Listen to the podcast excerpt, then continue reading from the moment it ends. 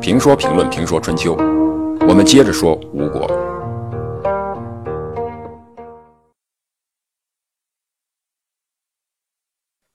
夏姬是春秋时代最传奇、最具有影响力的美女，或许应该说是之一，但更大的可能是去掉之一，根本就是第一。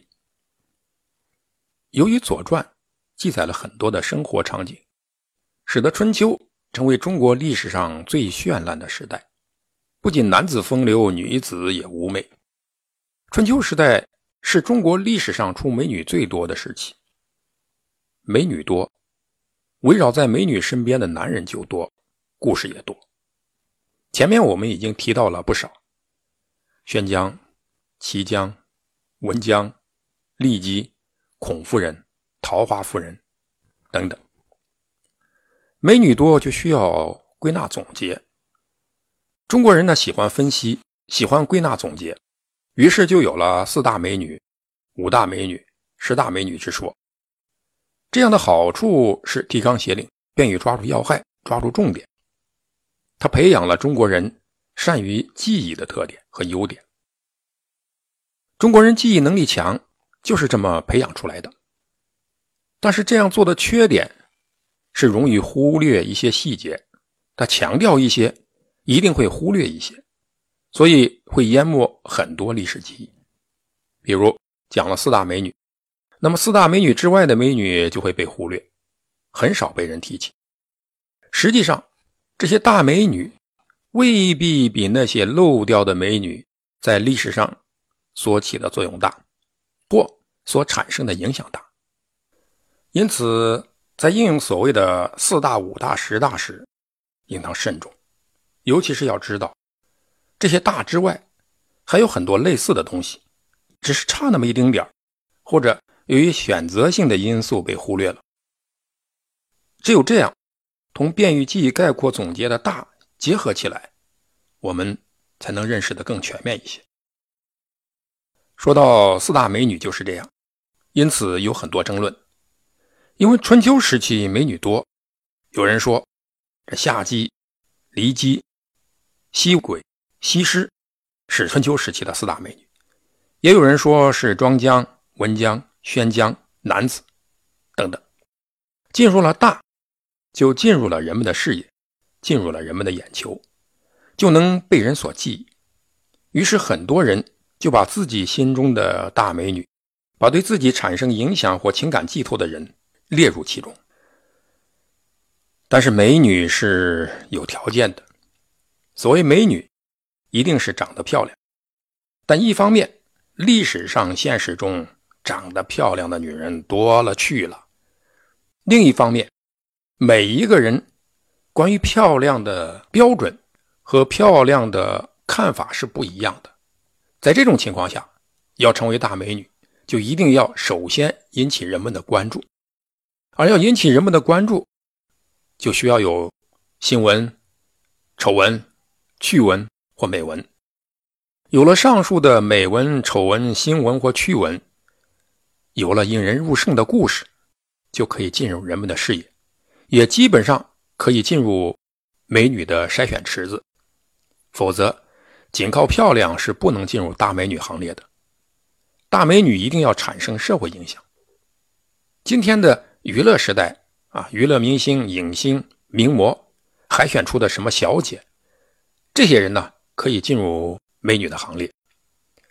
但是在古代，要有故事，要产生社会影响，引起社会轰动，而那引起社会影响、社会轰动的，则一定与政治事件有关。因此，古代大美女一定要与政治有牵连，或者受国君。或国家级领导人的青睐，或者受几国领导人、几代领导人的青睐，产生政治影响，然后制造出历史事件。制造的历史事件越大、越吊诡、越出奇，就越有可能成为大美女。像杨贵妃，像西施，嗯，像王昭君，像貂蝉等等。否则，即使长得再漂亮，也只能是小家碧玉，不为人所知。夏姬就是制造了多起历史事件的女人，因此在那个时代，她是绝顶的大美女。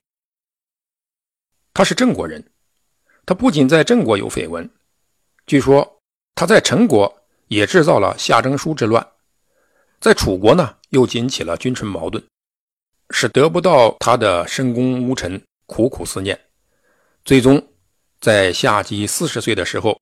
与夏姬私奔成功，移民到了晋国。申公巫臣为了得到夏姬，被迫培训吴国军队，帮助吴国来对付自己的祖国。说到夏姬，夏姬不姓夏，夏是她的第一个正式老公的姓氏。夏姬姓姬，是郑国郑穆公的女儿，她的母亲是郑穆公的妃子瑶子。传说，在他及笄之年，及笄之年就是十五岁那年，及是到达的意思，及是束发用的簪子，及笄之年就是到了用簪子束发的年龄。古代小女孩是不能用簪子的，用簪子就有两个表示：一是成年了，已经满了十五岁；二是已经成婚了。古代的时候叫已经许配他人了。古代女子满十五岁，就到了结婚的年龄，结化，用鸡冠之，出嫁。那个时候呢，是女孩的卖房市场，到了年龄就能出嫁。如果没有出嫁，到了二十岁才能束发，戴上簪子。这男子成熟的要晚一些，因此古代男子二十岁行冠礼，称弱冠。弱是年少，冠是帽子。对吧？成人戴的帽子，这个帽子是通过成人大礼戴上的，因此男子弱冠之年是二十岁。传说呢，在夏姬及笄之年，梦见了一个伟岸的超人，打扮特殊，星冠羽服，自称是上界天仙，出差到了人间。而他出差到人间的目的，是要找女孩子传授吸精秘诀。神仙选中了夏姬，教他吸精导气的方法。夏姬很快学会了，从而也掌握了返老还童、青春永驻的采补技术。有了这个技术，就要实践。所以，在他没有出嫁的时候，他就和他的叔兄公子蛮私通。结果不到三年，公子蛮就死了。这个时候，陈国有个叫夏玉书的大夫，也是陈国国君的后代。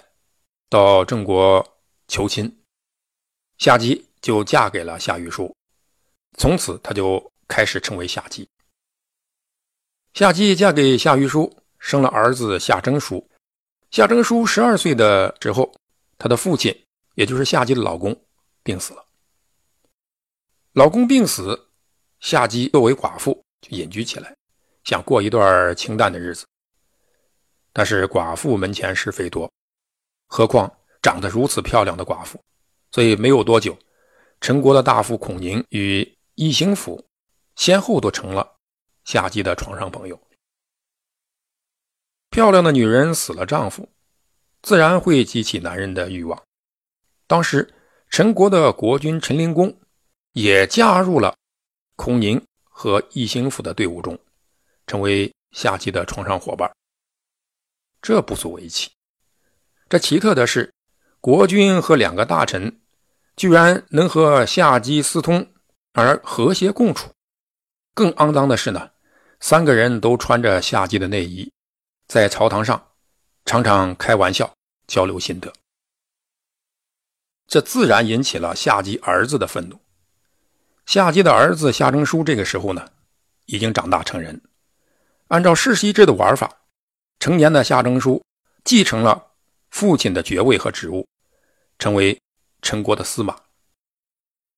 公元前六百年，啊，这是整年。公元前六百年夏天的一天，陈灵公、孔宁、异兴府三个人又跑到夏姬的家里玩耍，看见夏姬的儿子夏征舒，陈灵公对异兴府说：“说这孩子长得很像你嘛。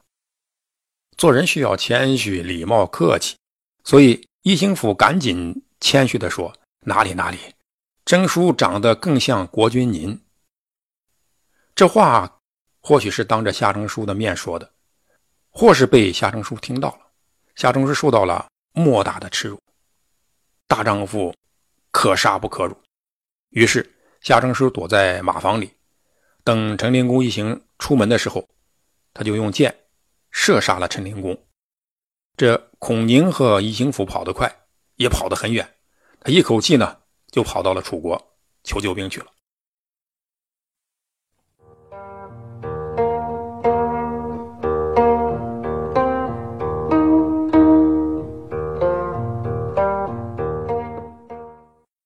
欢迎使用闪电音频格式转换器。